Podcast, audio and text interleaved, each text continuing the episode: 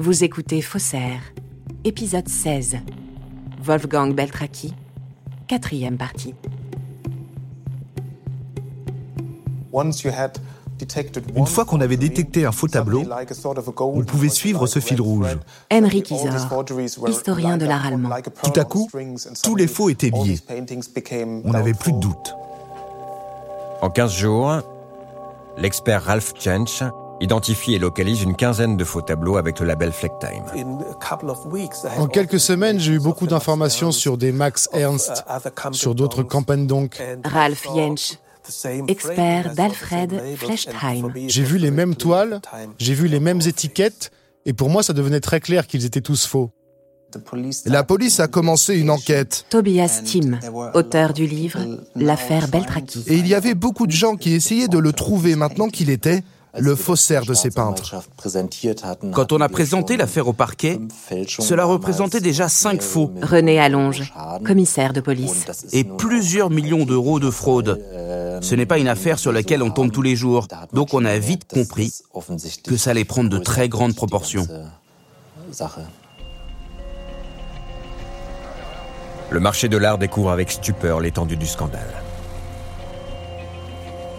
C'est la panique dans toutes les plus grandes maisons de vente. Il y a un chaos sur le marché de l'art où, tout le monde a, rapidement essayé d'identifier euh, s'il y avait d'autres candidats. Thomas Sédou, ancien responsable chez Christie's. Et quels auraient été les autres tableaux euh, qui auraient des provenances similaires euh, et, et, s'ils étaient passés par nos mains ou pas. Tout le monde se disait déjà Oh mon Dieu, si c'est vrai, qu'est-ce que cela veut dire? C'est comme un jeu de domino qui s'écroulait. Une pièce fait tomber toutes les autres.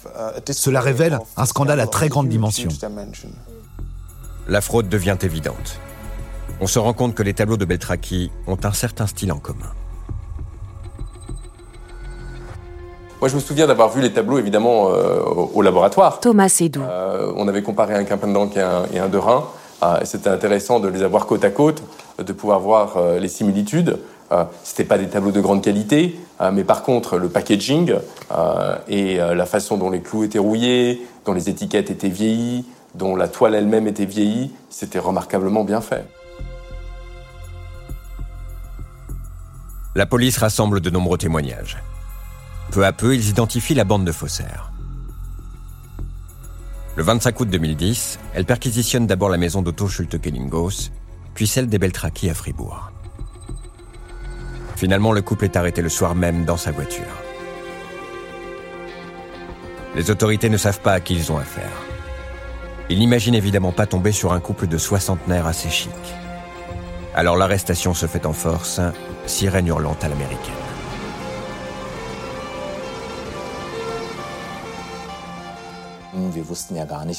On ne savait pas du tout sur qui on allait tomber. René Allonge. Nos suspects descendaient de leur propriété à bord d'un gros 4x4. Quatre personnes à l'intérieur. Et ce jour de l'arrestation, il pleuvait fort. Les collègues avaient leur mandat d'arrêt. Les suspects auraient dû se rendre d'eux-mêmes. Mais manifestement, cela n'a pas été le cas. Il a fallu aller les interpeller. Dans l'attente de leur jugement, les Beltraki sont détenus à Cologne. Pour préparer le procès, René Allonge rassemble avec ses équipes toutes les preuves. Tableaux, vieux tubes de peinture, châssis et toiles décapées, livres et catalogues raisonnés des artistes. Le 1er septembre 2011, le procès de l'affaire Beltraki commence à la Cour de justice de Cologne. Ce procès a dès le début bénéficié d'une grande médiatisation. Il y avait beaucoup d'attentes. Le public éprouve en général pour ce type de personnage une forme de sympathie. Philippe Broussard rédacteur adjoint de la rédaction du Monde. Euh, parce que euh, d'abord, il y a du talent, quelque part, même si c'est un talent de, de, faussaire. Et puis d'autre part, il a, il a su profiter euh, de la naïveté, de la cupidité ou de ce que vous voulez de gens qui ont en général beaucoup d'argent. Tel Bonnie et Clyde, les deux accusés s'amusent avec les caméras. Les journalistes se laissent presque séduire par ce couple de branchés aux cheveux longs sorte de Robin des Bois qui vole aux riches. Le premier jour, ils étaient tout sourire. Ralph Jensch. Ils avaient l'air d'apprécier le bain de foule. Ils devenaient soudainement célèbres. Le procès qui est prévu en 2011 s'annonce à la fois long, complexe et d'une richesse incroyable. Il faut dire que le dossier est énorme. Composé de 8000 pages, près de 200 témoins sont attendus à la barre. Mais la tension redescend très vite. Le procès dure seulement 10 jours. Il y a eu quelques personnes invitées à témoigner et le verdict a été rendu très vite. Parce que l'avocat des Beltraki a conclu un accord avec le juge. Le premier jour du procès, il a avoué Oui, j'ai peint 14 tableaux. Le juge se satisfait de cet aveu et le verdict tombe. Wolfgang et Hélène doivent rembourser la somme colossale de 35 millions d'euros à leurs victimes. Ils sont respectivement condamnés à 6 et 4 ans de prison. Otto, lui, écope de 5 ans derrière les barreaux.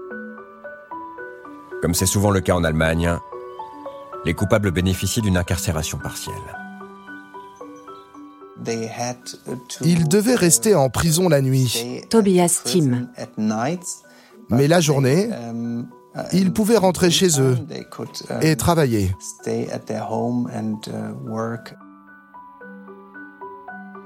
Certains professionnels de l'art semblent satisfaits de l'issue du procès. Plus vite l'affaire est close, plus vite elle sera oubliée. En fait, personne ne souhaite révéler au grand jour ce qu'il se passe dans les coulisses du marché de l'art.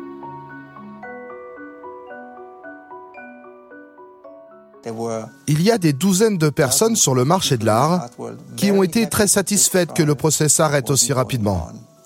Le marché de l'art ne s'est jamais vraiment senti confortable avec euh, les faux et les faussaires.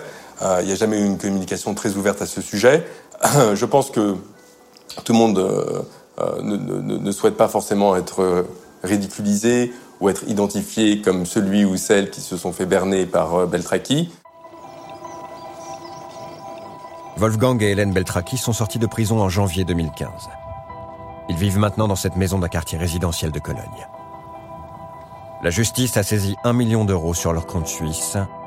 Leur maison de Fribourg a été revendue et le domaine des Rivettes hypothéqué. Pourtant, pour Tobias Tim, qui a suivi de près cette affaire, la résolution du scandale Beltraki ne serait pas très claire. Wolfgang Beltraki a gagné des millions avec ses faux tableaux. Où est passé tout cet argent? Ce n'est pas clair jusqu'à aujourd'hui. À ce jour, plus d'une soixantaine de peintures ont été découvertes et identifiées comme des faux de Wolfgang Beltraki. Des imitations pour lesquelles le faussaire n'a toujours pas été poursuivi. Pire, il affirme lui-même avoir peint entre 2 et 300 faux tableaux au cours de sa carrière.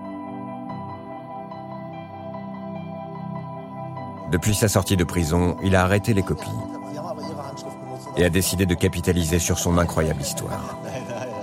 Désormais célèbre, il enchaîne les plateaux de télévision pour se construire une légende dorée. Les Beltraki vendent leur histoire, ils font le tour des talk shows en Allemagne, ils font des films et des documentaires sur leur vie. Finalement, il est exposé à sa manière. Il peut enfin dire au monde quel génie il est. Mais quand il s'agit d'aller un peu plus loin, de raconter sa vraie histoire, au-delà des apparences, Wolfgang Beltraki refuse toute communication. Nous avons sonné chez lui et à son atelier à Cologne. Personne n'a répondu. Après plusieurs demandes d'interview de notre part, le couple, leurs avocats et même l'éditeur de son livre ont refusé de nous aider. Il vous est interdit d'utiliser ou de montrer toute photographie ou élément appartenant à notre client. Ici, dans son atelier, l'artiste se consacre désormais à ses propres tableaux, qu'il vend jusqu'à 12 000 dollars. Des œuvres dont la réception critique est pour le moins mitigée.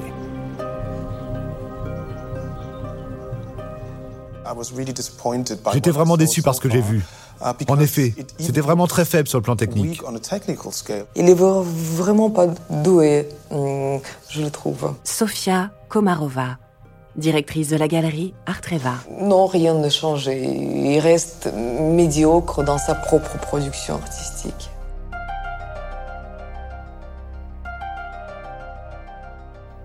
Aujourd'hui, il négocie ses apparitions et construit sa légende.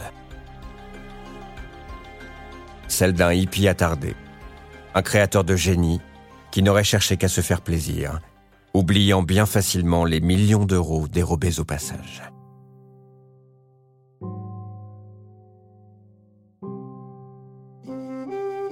Vous venez d'écouter un épisode de Faussaire. Si vous avez aimé ce podcast, vous pouvez vous abonner sur votre plateforme de podcast préférée et suivre Initial Studio sur les réseaux sociaux.